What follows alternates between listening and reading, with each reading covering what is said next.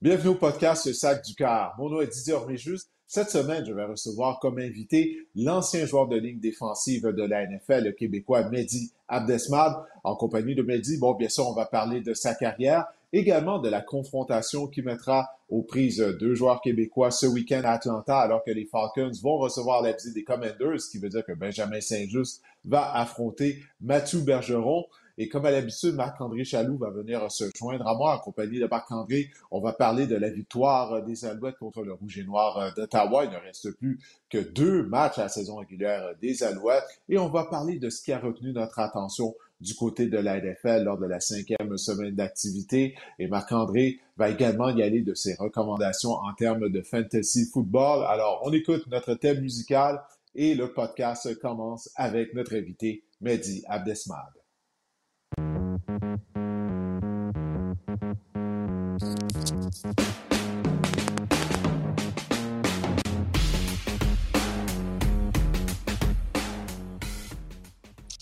Mehdi, merci beaucoup d'avoir accepté mon invitation. Ça faisait un bout de temps que je voulais t'avoir au podcast et l'occasion est idéale étant donné que tu as déjà joué dans la NFL et que tu as déjà affronté un autre joueur québécois qui jouait pour l'équipe adverse. On va en parler un petit peu plus tard. Moi, je connais bien ton parcours, mais pour les gens qui peut-être ne connaissent pas ton parcours, si tu veux nous en parler, le partager avec nous, comment tu as commencé à jouer au football et de quelle façon tu t'es retrouvé euh, à jouer pour les Eagles de Boston College et ensuite de ça avec les Titans du Tennessee notamment. Ben, salut Didier, ça me fait plaisir d'être sur ton podcast, le sac du corps. Tu as pris le bon joueur pour euh, ton thème. Euh, donc, ben oui, écoute, ben comme toi, tu es un ancien joueur de ligue défensive. Hein? Alors, lorsque je cherchais le nom du podcast il y a plusieurs années, je me disais, le sac du corps, ça serait bon, là, étant donné que j'étais un chasseur de corps, mais j'étais pas aussi bon que toi, je me suis pas rendu aux carrières assez souvent. Donc, euh, pour parler de mon parcours, euh, suite à mon, euh, à mon passage pour les Sparta du Cégep du Vieux-Montréal, j'ai eu des bourses pour partir aux États-Unis.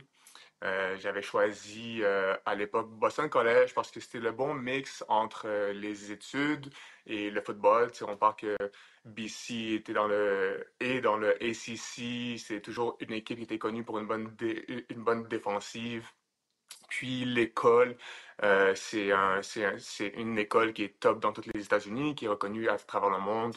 Euh, donc, c'était euh, c'était le bon choix pour moi. Puis surtout, c'était proche de la maison. Je ne voulais pas m'éloigner trop loin. J'avais reçu une bourse aussi de Baylor. Puis Baylor, euh, on parle de Texas, donc euh, ça faisait un bon chemin. Donc euh, moi, je suis un, gars de famille, je devais trouver le juste milieu. Donc c'est comme ça que j'ai terminé à Boston. Oui, oui, Baylor au Texas, ça aurait été un ajustement également à l'extérieur du terrain. Hein. Ça, aurait, été un choc culturel ah là. Alors, ta carrière à Boston College, dis-nous comment tu as vécu euh, cette expérience-là euh, qui t'a ensuite mené à être signé à titre de joueur autonome par les Titans du Tennessee. Comment ça s'est pour passé pour toi à Boston College? Parce que tu as connu une belle carrière avec les Eagles. Une belle carrière, beaucoup de hauts, beaucoup de bas. Mm-hmm. Moi, dans mon temps, quand je suis parti à Boston, il n'y avait pas beaucoup de joueurs qui avaient fait ce parcours-là. donc, c'était dur de reach out à ces joueurs-là pour connaître comment que ça se passerait et tout. Euh, quand j'ai été à Boston, euh, première session, moi, je suis arrivé plus tôt parce que je voulais me préparer pour euh, la saison. Je voulais jouer dès la première saison. puis là, ça a été un choc parce que mon anglais était bon, mais pas bon au niveau States. Donc, on parle de mm. parler à tous les jours, 24 heures sur 24, par exemple, en anglais. Au début, je parlais pas beaucoup. on, je sais exactement de quoi tu parles. J'ai vécu oui, la même chose moi aussi. Puis, c'est ça, donc c'était vraiment dur. On m'avait donné de l'aide dans les cours. Euh, moi, j'ai fait un bac en finance, puis une maîtrise en, en administration. Euh, puis euh, au début, j'avais besoin d'aide pour que le monde prenne des notes pour moi, pour que je puisse juste focuser sur le cours.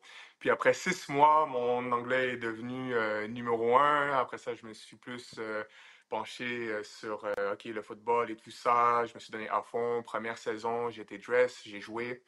Euh, deuxième saison, je suis devenu partant. Troisième saison, j'étais en on the verge pour être parmi les first round picks. puis le jour de ma fête contre Florida State, qui avait James Winston, j'ai eu un chip shot sur du tendon patellaire. ça m'a fait manquer mm. deux saisons. Le jour de ma fête, euh, donc, 28 euh, septembre, j'ai toujours rappelé 2013. J'ai manqué deux saisons. Par la suite, 2013, 2014, à cause qu'en 2014, mon genou n'était pas parfait. J'ai voulu faire un comeback, mais euh, je n'étais pas le même. Donc, on m'a opéré à mon genou. Manqué encore toute la saison. Donc, j'ai manqué mon junior et mon senior year. tout le monde me disait que c'était la fin, que je ne pourrais plus revenir jouer au football. mon coach à l'époque, qui m'a trouvé le meilleur docteur, qui était le docteur des pattes. Euh, donc, euh, il a pris soin de mon genou. J'ai cru en moi. Je suis revenu. Je suis euh, redevenu partant. J'ai été dans la top de la ligue pour les plaqués pour perte, 15.5 plaqués pour perte. J'avais 5.5 sacs. J'ai été sur l'équipe d'étoiles ACC tant au niveau football qu'au niveau académique.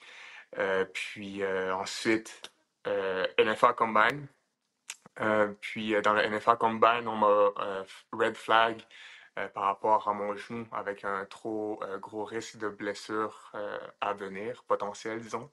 Puis j'ai mm. passé, j'ai été projeté dans le quatrième round à 7, puis j'ai passé à undrafted.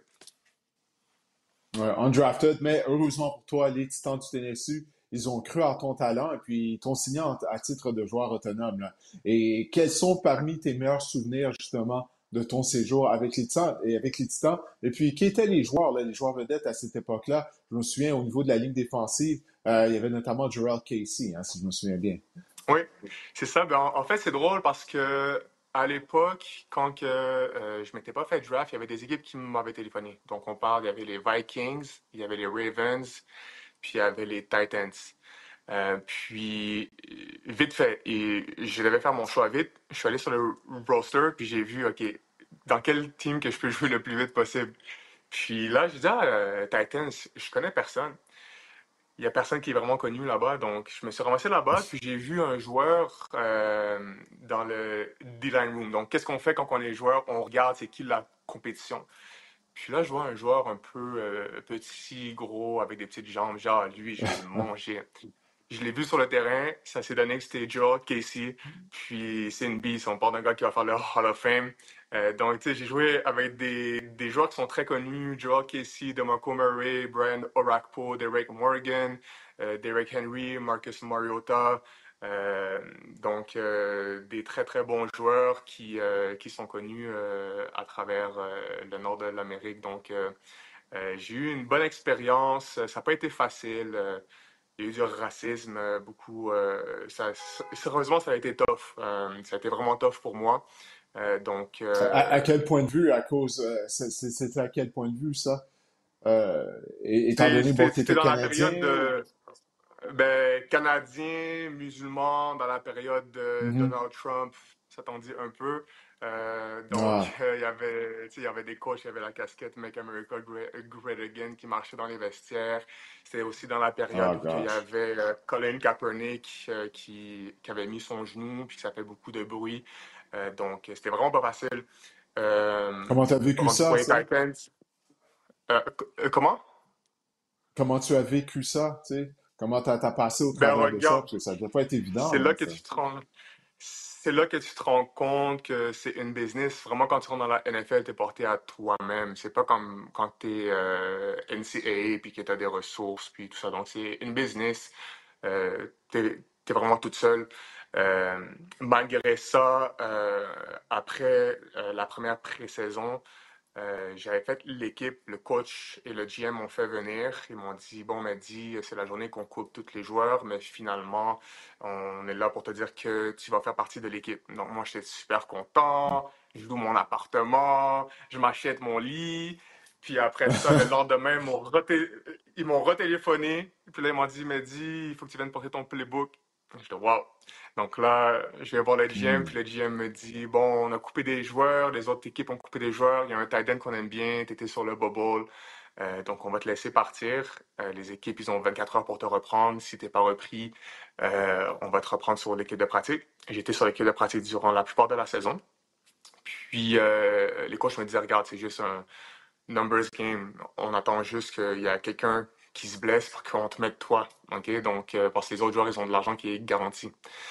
donc, il y en a un qui s'est blessé, puis ça a tombé que c'était la game des Chiefs qui allait venir. Puis, comme tu le sais, c'était euh, la game que j'ai joué contre Laurent, donc euh, premier match dans la ben justement, c'est, Ben oui, ben justement, je voulais te parler de ça. Parce que là, on a eu deux Québécois à cette époque-là, ça c'était lors de la saison 2016, qui se sont affrontés sur le terrain lors d'un match de la NFL. Et pour la première fois, ça va se répéter dimanche, alors que les Commanders et Benjamin Saint-Just vont rendre visite à Mathieu Bergeron et les Falcons d'Atlanta. On voit la photo à l'écran de toi et de Laurent après la rencontre lorsque vous vous êtes échangé vos chandails. C'est quoi ton souvenir seulement de cette rencontre-là? Puis est-ce que tu as eu des jeux contre Laurent durant le match? Ben oui. Donc, euh, c'était un gros match. Il faisait super froid. Je me rappelle, on, était dans le bus. Puis tous les joueurs, on regardait la température. Puis on était comme, wow, il fait plus froid qu'au pôle Nord maintenant. Il, fait, il faisait très, très, très froid. Euh, puis euh, c'était un match vraiment serré. Euh, qu'on a gagné à, la fin du match là, sur un field goal de Rance, cop d'environ 50 verges. Euh, donc, euh, c'était une belle performance par les deux équipes. Ça a été un moment mémorable de pouvoir jouer contre Laurent parce que moi, depuis les Spartiates, j'avais pas vraiment joué contre des Québécois, mis à part Chris Molumba quand j'étais à Boston. Euh, donc, c'était une première fois dans la NFL. puis, j'ai aucun doute que dans le futur, il y en aura de plus en plus parce qu'au Québec, on a de très gros joueurs de football. puis, c'est juste le manque d'exposure. C'est vraiment juste ça qui manque. Ou est-ce que tu vas regarder la rencontre dimanche entre euh, les Falcons et les Commanders? Je sais, bon, euh, ah, toi et moi, on, était au camp de Benjamin Saint-Just euh, au mois de juin. Mathieu, il participait également, donc tu vas être devant ton, téléviseur dimanche à 13h. Hein. Ah oui, c'est sûr. Regarde, je suis les matchs de Benjamin puis de, puis de Mathieu à tous les week-ends. si c'est pas tout le match, j'essaie de juste voir des quick highlights. Euh, c'est quelque chose euh, qui me tient à cœur de suivre les matchs des joueurs que je connais euh, à travers la ligue. Donc, j'ai vraiment hâte de voir ça, de voir le match. En plus, ça va être un bon match-up, là, je pense, avec les Redskins, pas les Redskins, les Commanders et les Falcons. Oui, écoute, j'ai bien hâte de voir ça, moi aussi.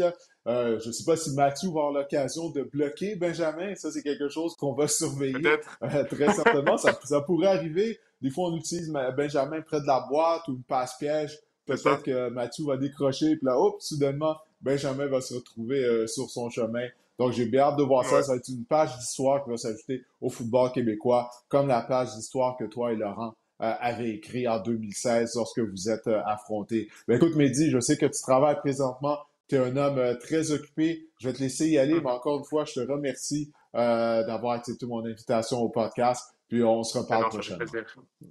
Merci beaucoup. Allez, passe une bonne journée. On se revoit bientôt. Allez, bye bye. Salut. Alors, c'était Mehdi Abdesmad, ancien joueur de, euh, de ligne défensive euh, de la NFL, notamment avec les Titans du Tennessee, et il avait séjourné également au sein de l'équipe d'entraînement des Buccaneers de Tampa Bay euh, à l'époque. Vous le voyez, il se met beau bonhomme, il se peigne, c'est ben, Marc-André Chaloux. J'essayais de voir. J'essayais de fitter dans la boîte, là, voilà. ouais, ben voilà, tu es là. Alors écoute, avant de parler de la NFL, on va parler des Alouettes qui ont des faits lors du lundi de l'Action grâce à domicile au Rouge et Noir d'Ottawa pour une quatrième fois cette saison au cours de la saison régulière. C'est la première fois que les Alouettes balayé une série de quatre matchs euh, contre une équipe depuis 1997. Ils avaient fait ça au dépens des Blue Bombers de Winnipeg à l'époque. Euh, écoute, ça pas été un match serré. Même les Alouettes auraient pu gagner par jeu blanc. Ils ont concédé euh, seulement un botté de précision. La chose que je retiens encore une fois, c'est la performance de l'unité défensive. Comme la semaine précédente à Ottawa, il y a plusieurs joueurs qui ont contribué. Notamment, Sean Lemon a réussi le centième sac du quart de sa carrière. Qu'est-ce que tu as pensé, toi, de la performance en général des Alouettes? Moi, j'ai été impressionné par la défense. Euh, l'attaque, encore une fois, manque d'opportunisme. Euh, en première demi, botté raté. Bon, il faut dire que David Côté euh, n'était pas en uniforme, ennuyé par blessure à un ange. Et Cody Fajardo, bon, malheureusement, il a été victime d'une interception dans la zone début, mais ça n'a pas été de sa faute. S'est fait cogner sur le jeu. mais qu'est-ce que tu as pensé en général de la performance des Alouettes? Est-ce que tu as, as l'impression qu'ils sont en train de terminer la saison euh, en force ou euh, ça te laisse un peu sur ton appétit en raison de l'attaque qui n'est pas toujours peut-être aussi explosive qu'on le souhaiterait? Je pense qu'on n'a pas, pas, le choix vraiment de commencer par parler de la défense qui a été vraiment exceptionnelle. En fait, lors des trois derniers matchs, la défense des Alouettes a concédé seulement 29 points. Vous allez me dire, c'est pas beaucoup dans, dans la Ligue canadienne, mais c'était deux fois c'est l'adversaire le problème. C'est toujours ça avec les Alouettes, Didier. Puis je pense que tant aussi longtemps que les Alouettes ne mhm. gagneront pas un match signature, ça risque d'être en éliminatoire, en fait. Euh, je pense qu'on va avoir des doutes sur, sur les Alouettes en général, mais 29 points accordés, c'est bien. Mais deux fois contre le Rouge et Noir et une fois contre les Stampeders, euh, c'est pas des grosses équipes. Donc, euh, l'attaque... Euh, ça m'inquiète l'attaque encore, Didier, parce que pour moi, Cody Fajardo, je pense que on est en train. Il faut que Cody Fajardo, ben c'est facile à dire, c'est un cliché. Il faut qu'il limite les revirements. Il faut qu'il limite les occasions. Il y a des, il y a des fois dans la zone début, là, ou dans la porte début, on, je le voyais arriver, puis je me suis dit, mon Dieu, lors des derniers matchs, c'était le genre de, de, séquence, de situation où que Cody Fajardo euh, commettait une erreur, euh, commettait l'irréparable. Fait que moi, je pense que euh, Cody Fajardo, c'est un bon corps. C'est un bon, tu sais, on dit en anglais un game manager. Moi, si je prends les références à la NFL, les Alex Smith de ce monde, euh, puis il y a des grands corps là, qui ont gagné Super ben, Il y a des game managers qui ont gagné des Super Bowls euh, avec des bonnes défenses. Donc, l'identité des Alouettes, c'est quoi d'ici la fin de la saison? C'est la défense. Puis ça prend juste Cody Fajardo qui, sa, qui, qui, qui, qui le ballon. Qui, il faut qu'il protège le ballon. Il faut qu'il, je sais pas comment traduire, qu'il gère le cadran de match. Je pense que les Alouettes peuvent aspirer à de grandes choses si on, adopte cette stratégie-là. À ta recette, je vais ajouter un, ingrédient, le jeu au sol. Ça va prendre le, jeu au sol. Là, William Sabac a raté euh, la rencontre. Euh, euh, c'est Fletcher qui l'a remplacé. Mais si on peut avoir le jeu au sol, ça, on en parlait avant même le début de la saison. Parce qu'on sait que Cody Fajardo, bon, c'est pas un carrière étoile, mais il est un bon joueur de football, mais il a besoin d'aide. Il a besoin de l'appui du jeu au sol. Parce qu'on voit, le groupe de receveurs est talentueux. Tyson Philpott, il a encore une fois connu tout un match. Il a trois touchés à ses trois derniers matchs. Euh, il est explosif. On n'a pas tellement vu Austin Mack. Euh, mais Austin Mack est parmi les meneurs de la Ligue canadienne au chapitre des verges euh, par voie de réception. On sait qu'on est bien dans cette position, malgré le fait qu'on a perdu les services de Julian, de Keon Julian Grant. mais ça va bien. Sneed est là, mais c'est le jeu au sol pour moi. Comme tu l'as dit, si on peut éviter les revirements à la position de carrière, si on peut lui offrir une bonne protection également, et si la ligne à l'attaque peut créer des brèches pour le jeu au sol, la façon dont la défense joue, on pourrait connaître des succès. Là, c'est rendu que la défense marque des touchés. Là. Encore une fois, hier, on a inscrit un touché défensif. Tyrese Beverett, on a un autre, faut mentionner son nom.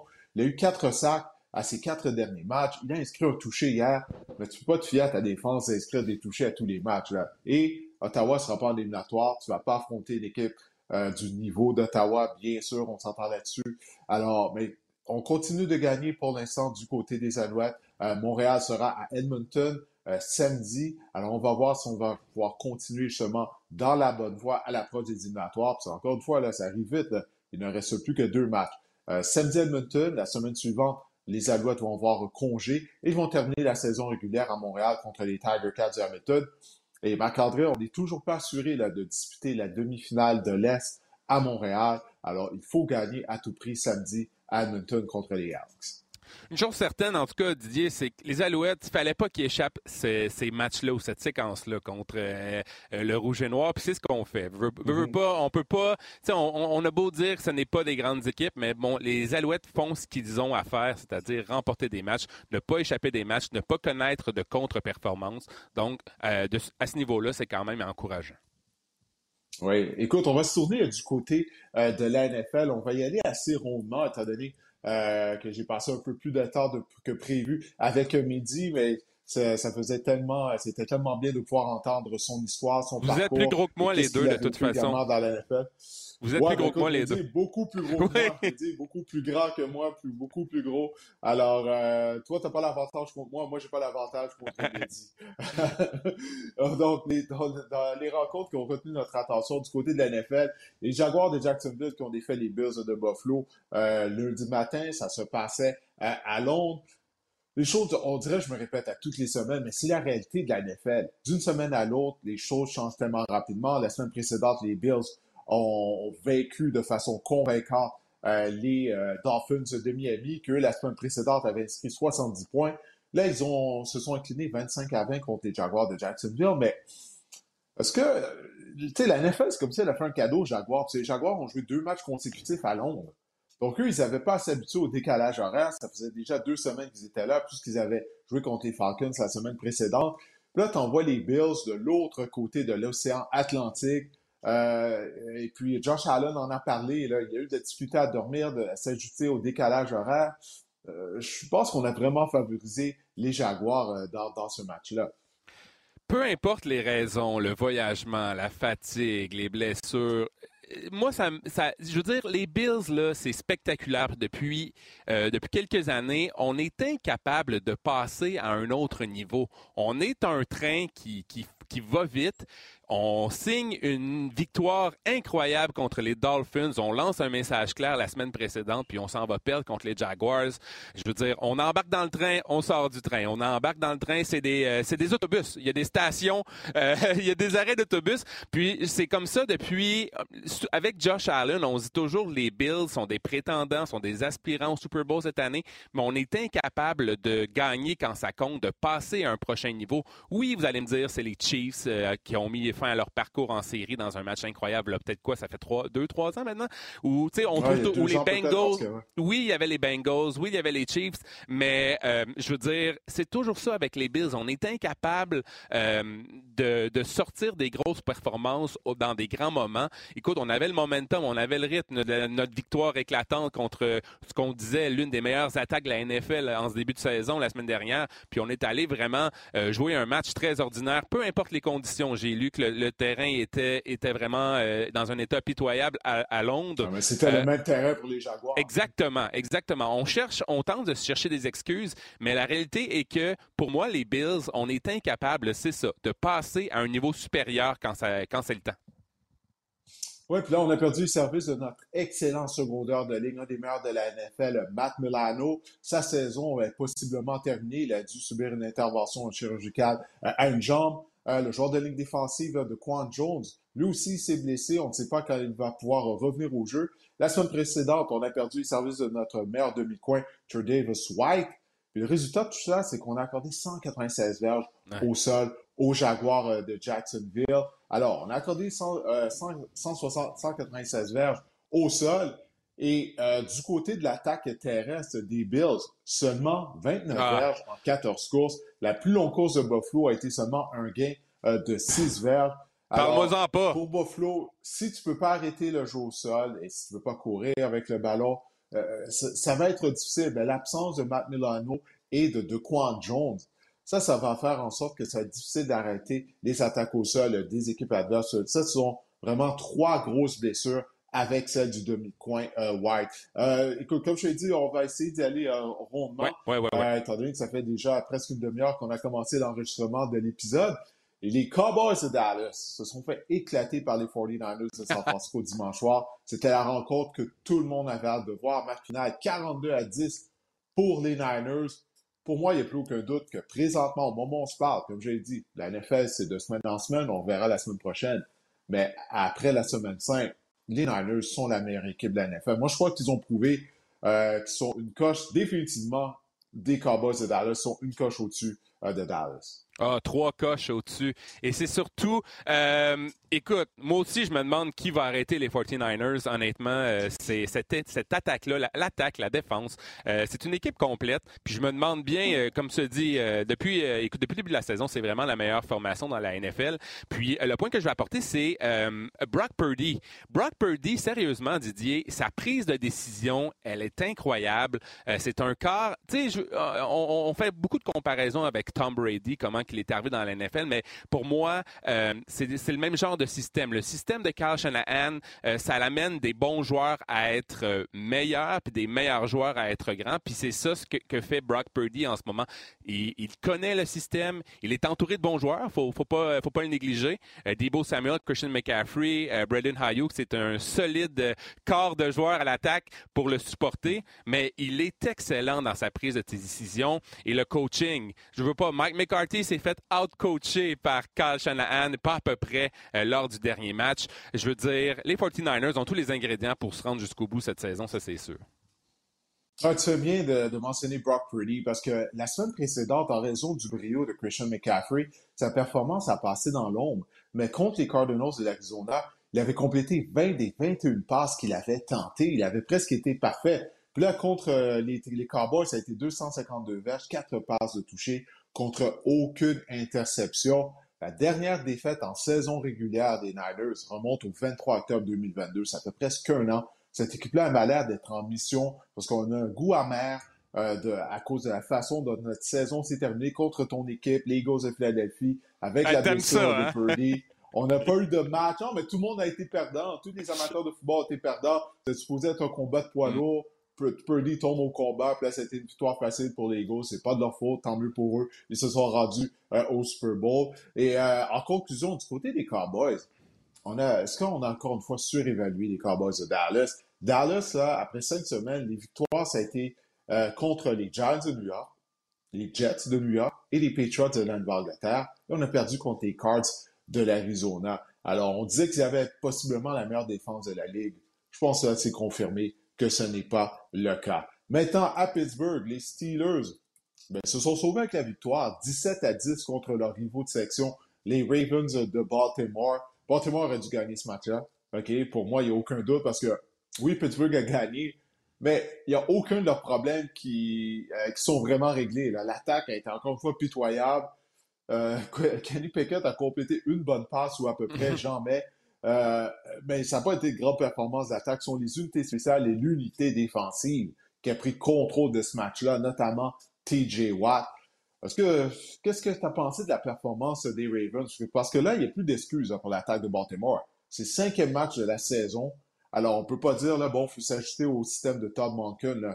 L'attaque devrait être plus productive, selon moi. En fait, la faute revient pas à Lamar Jackson. Je sais pas si tu as vu, mais il y a eu sept ballons échappés par les receveurs des Ravens, dont des passes là, euh, Rashad Bateman dans zone début. Euh, je faisais ce catch-là, moi, tu faisais ce catch-là. Euh, Mark Andrews, c'était pas une passe facile, hein? mais Mark Andrews est payé pour faire ce genre de catch. Puis Nelson Aguilar aussi, un long jeu. écoute, le ballon lui a passé comme s'il y avait un, panier de basketball autour des bras. Le ballon lui a passé entre les mains. C'est vraiment pas la faute à Lamar Jackson. C'est triste pour des gens comme moi qui, là, dans plusieurs pools fantasy, ça n'a pas été super payant. Mais oui, euh, je ne sais pas qu'est-ce qu'il y avait dans l'eau euh, qu'on buvait à Pittsburgh, mais les Ravens, vraiment, euh, c'est une performance décevante parce que je ne sais pas si c'est vraiment la compréhension de l'attaque de Tom Munkin le problème, mais c'est surtout l'exécution qui était vraiment pas là dimanche dernier. On a quelques blessés aussi, mais quand même, il n'y a pas d'excuse pour cette performance. Les Bengals de Cincinnati, ils ont défait les Cardinals de l'Arizona par la marque de 34 à 20. Et finalement, on a vu l'attaque des Bengals, celle euh, à laquelle on s'est habitué lors des dernières saisons. Joe Burrow, pour la première fois là, depuis le début de la saison régulière, il semblait être en santé. On l'a vu compléter une longue bombe à Jamar Chase. Chase a été incroyable. 15 réceptions, 192 verges. Il a inscrit 3 touchés. Ses propriétaires au fantasy, football devaient être très heureux. Et Burrow, 317 verges par la passe, 3 passes de toucher, une interception. Ma question est simple. Est-ce que les Bengals sont de retour, tout simplement? Ah, tu vois, la semaine dernière, tu m'as posé cette question-là. Tu disais, est-ce qu'ils vont faire, ils vont rater les séries? Ils sont en train de faire le même coup que l'année dernière, hein? Ils sont en train. Mais ceci dit, euh, la crème remonte toujours à la surface, c'est ce qu'on dit. Euh, le talent des Bengals, c'était flagrant. Puis, la écoute, on n'a pas de talent du côté de l'Arizona en défense, c'est épouvantable. On n'avait pas personne vraiment euh, aussi talentueux, du même niveau pour euh, pour pour euh, pour, pour contrer Jamar Chase. Il s'est amusé. Puis, on mm. les, du côté des Bengals, on s'est dit, on va faire, on va envoyer nos ballons, on va faire, il faut que nos meilleurs joueurs, on va envoyer les ballons à nos meilleurs joueurs, à notre meilleur joueur. Puis, c'est ça que ça a donné. Est-ce que les Bengals sont sont vraiment de retour? Je peux pas, je suis pas prêt à dire ça encore, Didier, parce que l'opposition était vraiment euh, euh, faible. Oui, il y avait une grande différence de talent entre les deux équipes. Les Cardinals qui, se battent depuis le début de la saison, ils se présentent à tous les matchs. Mais là, comme tu l'as dit, c'était juste trop. Il n'y avait personne pour couvrir euh, Jamar Chase. J'ai hâte de voir la suite des choses du côté des Bengals. Au moins, ça a été positif. Surtout le fait que Burrow, même, je l'ai vu courir durant ce match-là, aller chercher un premier essai avec ses jambes. Comme je t'ai dit, son bras semblait plus puissant. Puis il disait que son mollet était correct après le match aussi. Il disait qu'il était en ouais, santé. Puis je pense... Ouais. Ouais, puis je pense pas que c'est que c'était du vent là, de dire ça de sa part, parce qu'en le regardant jouer, euh, il avait l'air complètement différent euh, de la semaine précédente lorsqu'il avait dû euh, discuter à se déplacer. Donc, il semble effectivement être en santé. Si c'est le cas, ben, les Bengals devraient être à surveiller, puisqu'avec la défaite des Ravens de Baltimore, ben, le premier rang est accessible. En fait, ce sont les Steelers. Les Steelers, ben on ne pas dire ben que ça va mal. Ce sont eux qui sont en tête de la section. Mike Tomlin fait des miracles encore une fois. Dans, dans, mes prédictions, j'avais choisi les Ravens. J'aurais dû savoir que pour une raison ou pour une autre, les Steelers allaient trouver une façon de gagner en raison de Mike Tomlin. Écoute, euh, c'est mon erreur. Euh, il y a eu plusieurs blessés là, du côté de la NFL, puis on parle, bon, il y en a tout le temps des blessés, mais là, de, joueurs euh, de joueurs étoiles. En commençant par le secondeur de ligne des Cowboys de Dallas, Leighton Van Der Esch, il s'est blessé au cou. On ne sait pas pendant combien de temps il sera absent. Et Van Der Esch, il a un historique de blessure au cou, là, remontant lorsqu'il était dans les grands universitaires. Euh, à Boise State. C'est la raison pour laquelle il porte une protection additionnelle au niveau de son cou depuis le début de sa carrière. Ah, le brillant devant les chains, il a une blessure à un genou. Euh, Anthony Richardson, encore une fois, il s'est euh, blessé à nouveau. Elijah Vera Tucker, le garde, possiblement le meilleur joueur de ligne à l'attaque des Jets. sa saison est terminée, puis les Jets, leur ligne à l'attaque en arrache déjà, donc ça va juste être pire. Et là, il y a Justin Jefferson qui va être absent pendant au moins quatre matchs on a placé son nom sur la liste des blessés en raison d'une élongation musculaire aux ischio-jambiers. Euh, parmi ces blessures, laquelle retient le plus ton attention? Mais j'aimerais, si possible, si tu me permets, Didier, revenir sur Matt Milano, qui est pour moi une, blessure significative parce que euh, du côté des Bills, euh, je veux dire, on pense, tu sais, on a une des, formations, je regardais ça avant de rentrer en onde, euh, on a une des formations les plus vieillissantes du circuit. On a 14 joueurs âgés en haut de 30 ans. Donc, pour nous, on est en, ah mode gagner maintenant. Puis des blessures à Davis White, à DeQuan Jones, à Matt Milano, ben ça fait euh, qu'on se retrouve, on, on est une vieille équipe, une équipe vieillissante, une équipe expérimentée, oui, mais on se retrouve encore à se dire, c'est peut-être, c'est des blessures importantes qui vont peut-être nous faire rater notre objectif qui est de se rendre au Super Bowl puis de gagner notre Super Bowl. Pour moi, la blessure à Matt Milano, c'est vraiment une perte significative côté des Bills. Et un mot sur Devon et Chan. Euh, il était incroyable. Il était incroyable. Sauf que je pense que les Dolphins, ils ont un bon système. Je pense que Raheem Mostert est tout aussi bon euh, que devant Chan. Euh, Jeff Wilson pourrait revenir dès cette semaine aussi. Donc, on a vraiment. Est-ce qu'il est remplaçable? Oui. Mais force est d'admettre que c'est toute une perte parce qu'il était. Il est vraiment explosif. Puis, euh, encore là, on voit la tendance des petits porteurs de ballon dans la, dans la NFL en ce moment. Les Devon Chan, je vais vous en parler dans mon segment fantasy d'un autre porteur de ballon, les Jelly McCaughlin qui a eu du succès en fin de semaine. C'est vraiment une tendance qu'on voit dans la NFL en ce moment. Ouais, je suis déçu parce que j'adore voir H.N. à l'œuvre. Il est tellement vite. Lui, Tyreek Hill, dès qu'ils ont le ballon dans leurs mains, on dirait qu'il bouge. Ben, pas on dirait, il bouge plus rapidement que tous les autres joueurs sur le terrain. On dirait des, des joueurs de jeux vidéo puis euh, c'est dommage de voir qu'il a subi une blessure à un genou. Euh, comme je le dis depuis quelques semaines, lorsque les Dolphins jouent, il faut les regarder jouer, parce que c'est tellement beau à voir euh, leur attaque. malheureusement, Chan qu'on a découvert depuis le début de la saison, ben là, il est blessé. Moi, la blessure qui retient mon attention, c'est celle d'Anthony Richardson. Marc-André, les Colts ont joué 20 quarts depuis le début de la saison. OK? Il a raté 8 quarts de jeu en raison de blessures. Il n'a pas terminé le premier match de la saison. Il s'était blessé un genou. Après ça, il a subi une commotion euh, cérébrale qui lui a fait rater un match. Puis là, ben, il s'est blessé à l'épaule droite. Mais au moins, la bonne nouvelle dans tout ça, euh, c'est qu'il n'a pas subi de dislocation, de luxation à l'épaule. Il ne va pas avoir besoin euh, de subir une intervention chirurgicale qui va mettre fin à sa saison. Parce que lorsqu'il s'est blessé initialement, dès qu'il s'est blessé, il pointait en direction de son épaule droite. Moi, je connais le pire, je veux dire, bon, ça y est, sa saison est terminée. Là, on parle peut-être d'une absence de quatre semaines minimum. Bref, on verra, mais il va rater quelques rencontres. Ça, c'est vraiment pas bon en début de carrière. Il est tellement prometteur avec son style de jeu.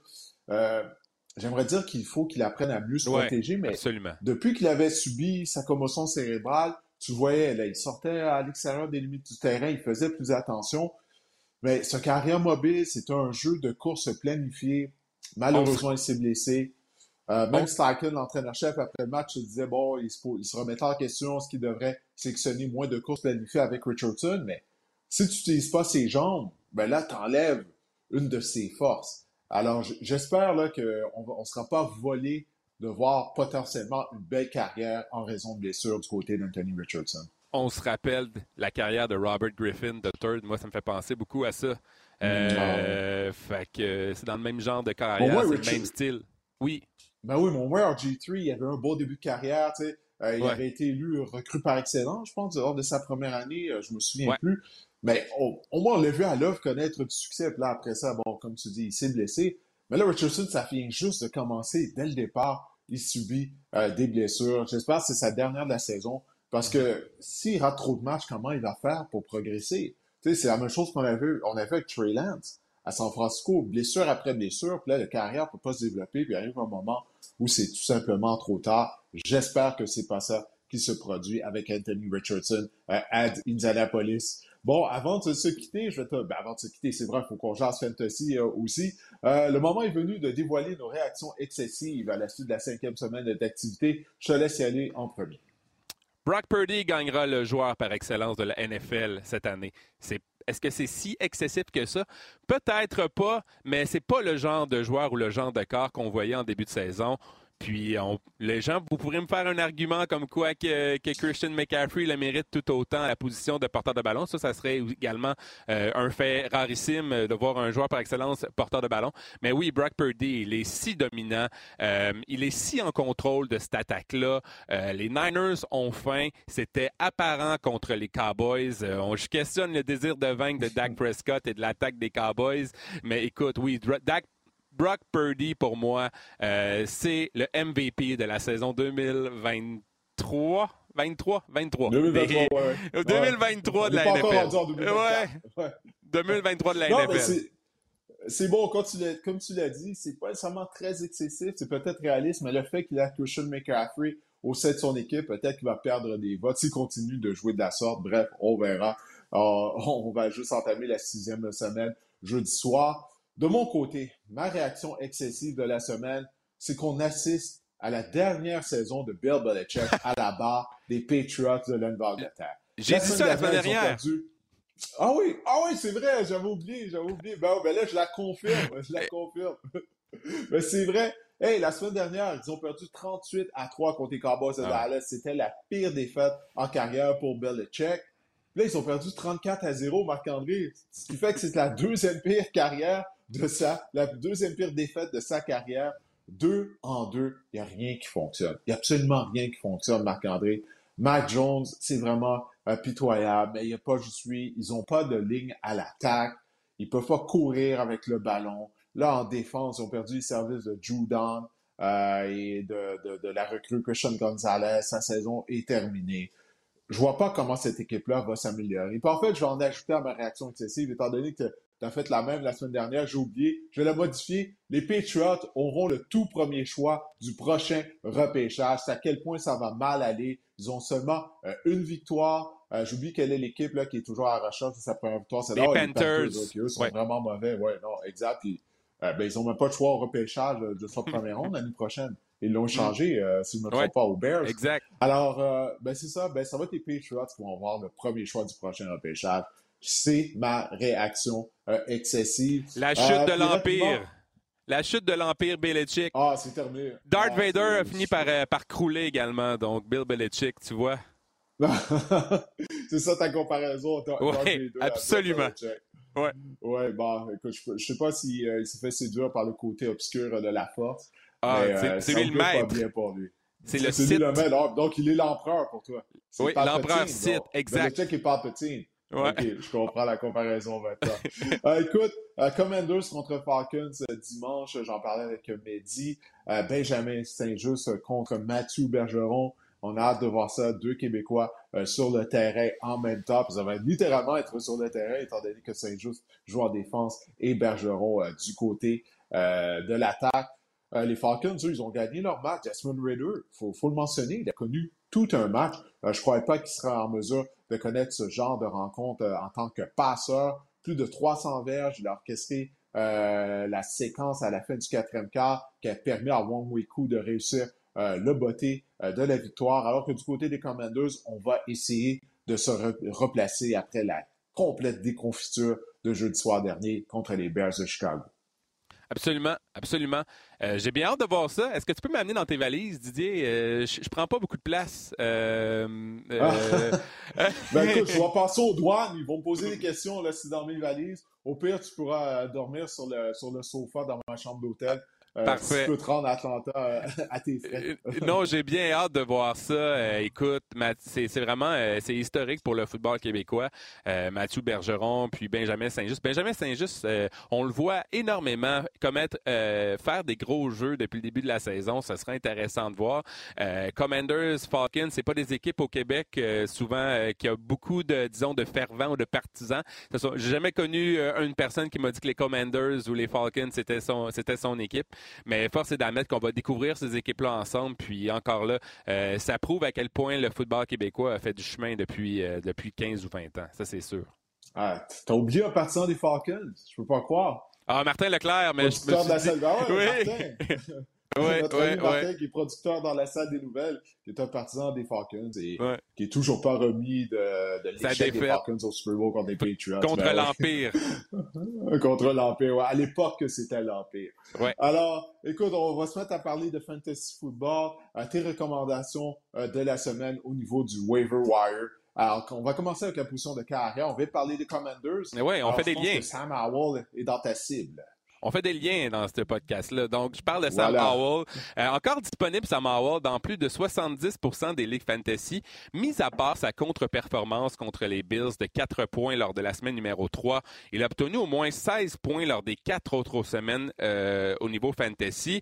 Il a obtenu 26,42 points fantasy contre les Bears la saison dernière. Le scénario de match, c'est sûr qu'il était favorable contre les Bears. Les Bears, euh, les, les, il fallait qu'on revienne l'arrière, ce côté des Commanders. On en a parlé tout à Il y a une moyenne de plus de 20 points dans les quatre matchs ça, c'est la même moyenne que Jalen Hurts lors des semaines 1 à 4. C'est pour vous dire que Sam Howell, mis à part une contre-performance, il a quand même été utile au niveau fantasy. Et en plus, il peut utiliser ses jambes. Il, court à un rythme de 343 verges au sol cette saison. Donc, ça, c'est non négligeable également. On en a parlé lors de la semaine numéro 6. Ce sera contre les Falcons, qui se situe quand même en milieu de peloton, 17e contre les points accordés au quart adverse cette saison. Mais Sam Howell, si vous, avez perdu des Anthony Richardson, si vous perdu des carrières, si vous avez des carrières en semaine de congé, Sam Howell peut quand même être une option intéressante pour vous. Il y a plusieurs demi à l'attaque qui retiennent ton attention et qui, selon toi, ça vaut la peine d'aller chercher euh, s'ils sont disponibles au sein de nos ligues. Khalil Herbert des Bears s'est blessé lors du dernier match. Il ratera quelques semaines. Euh, j'ai un duo de porteurs de ballon des Bears euh, pour vous. Euh, premièrement, Rashawn, Johnson. Il est présentement dans le protocole des commotions cérébrales. C'est à surveiller cette semaine. Mais s'il sort du protocole de commotion, il va être de la formation des Bears cette semaine. Il est pour moi l'ajout prioritaire des deux porteurs de ballon de l'équipe en ce moment. Deontay Foreman a été laissé de côté contre les euh, contre les euh, Commanders la, semaine dernière, Didier. Faut pas oublier que Deontay Foreman avait euh, rendu de fiers services aux Panthers de la Caroline l'année dernière ben avec près de 1000 verges, une moyenne de 4,5 verges par course, 5 touchés avec la Caroline. Donc pour moi, c'est un ajout également, je dirais pas prioritaire parce que je priorise Johnson, mais c'est un ajout intéressant, surtout si Roshan Johnson ne joue pas, là, il va devenir prioritaire. Euh, lors de la semaine numéro 6, les Bears affrontent les Vikings du Minnesota qui accordent en moyenne plus de 100 verges au sol par match. Donc, pour moi, les deux porteurs de ballon, Roshan Johnson en 1, Deontay Farmer ensuite, sont à ajouter à tout le moins sur votre banc. Et il y a un autre porteur de ballon que, que tu cibles, que tu me conseilles de cibler. S'il est disponible, je vais te laisser prononcer son nom. Emery Demarcado. Ça fait super Mercado. tu te souviens-tu de la pub quand, on est, quand j'étais plus jeune? Super, super Mercado. C'est quoi ça encore? Ah, J'ai déjà dit pas chanter un... durant le podcast en passant, tu l'as oublié. Ça, c'est un. Je pense que c'était un marché aux puces, mais je sais pas quoi. Écoute. Ouais, je pense, ouais, ça me dit quelque chose. Ouais, bref, je veux vous parler. Pas que ça existe encore.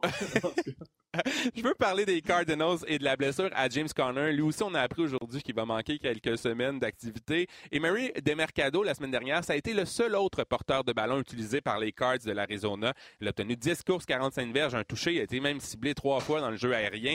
Pour, euh, il a obtenu près de euh, plus de 11 fantasy, euh, points fantasy. C'est qui DeMercado? C'est un porteur de ballon qui évoluait à TCU l'année dernière derrière Kendrick Miller, le porteur de ballon recru des Saints de la Nouvelle-Orléans. Il a quand même une moyenne de plus de 5 verges par portée la saison dernière. Et on sait, en fantasy, un porteur de ballon partant, c'est toujours, ça vaut de l'or, c'est toujours intéressant, c'est toujours à ajouter. Donc, contre les, Rams, euh, je m'attends euh, vraiment à ce qu'ils reçoivent la majorité des opportunités dans le champ arrière des Cards, puisque Keontae Ingram aussi a été, est blessé. donc, oui, c'est un porteur de ballon numéro un qui risque d'avoir des opportunités la semaine dernière, donc il est à ajouter dans votre formation, assurément. Euh, Josh Downs, c'en a un autre qui retient ton attention. On a parlé de la blessure d'Anthony Richardson tout à l'heure. avec la venue de Garner Minshew, ben, ça donne un peu un style plus conventionnel, disons, à l'attaque des, euh, des Colts d'Indianapolis. Puis ça, ça bénéficie vraiment euh, Josh Downs. Il y a vraiment une chimie qui s'installe entre Josh Downs et Garner Minshew. lors de la semaine numéro 3, tu l'as dit, Anthony Richardson a manqué la rencontre, euh, Josh Jones avait été ciblé 12 fois pour 8 catchs, 57 verges. Et la semaine dernière, 6 réceptions, 97 verges. Les touchés vont venir dans son cas. On voit vraiment qu'il est en train de s'implanter comme le receveur numéro 2 de l'attaque devant Alec Pierce. Et euh, lors de la semaine numéro 6, les euh, Colts affrontent les Jaguars qui sont 27e contre la passe. Ils accordent en moyenne plus de 262 verges par match.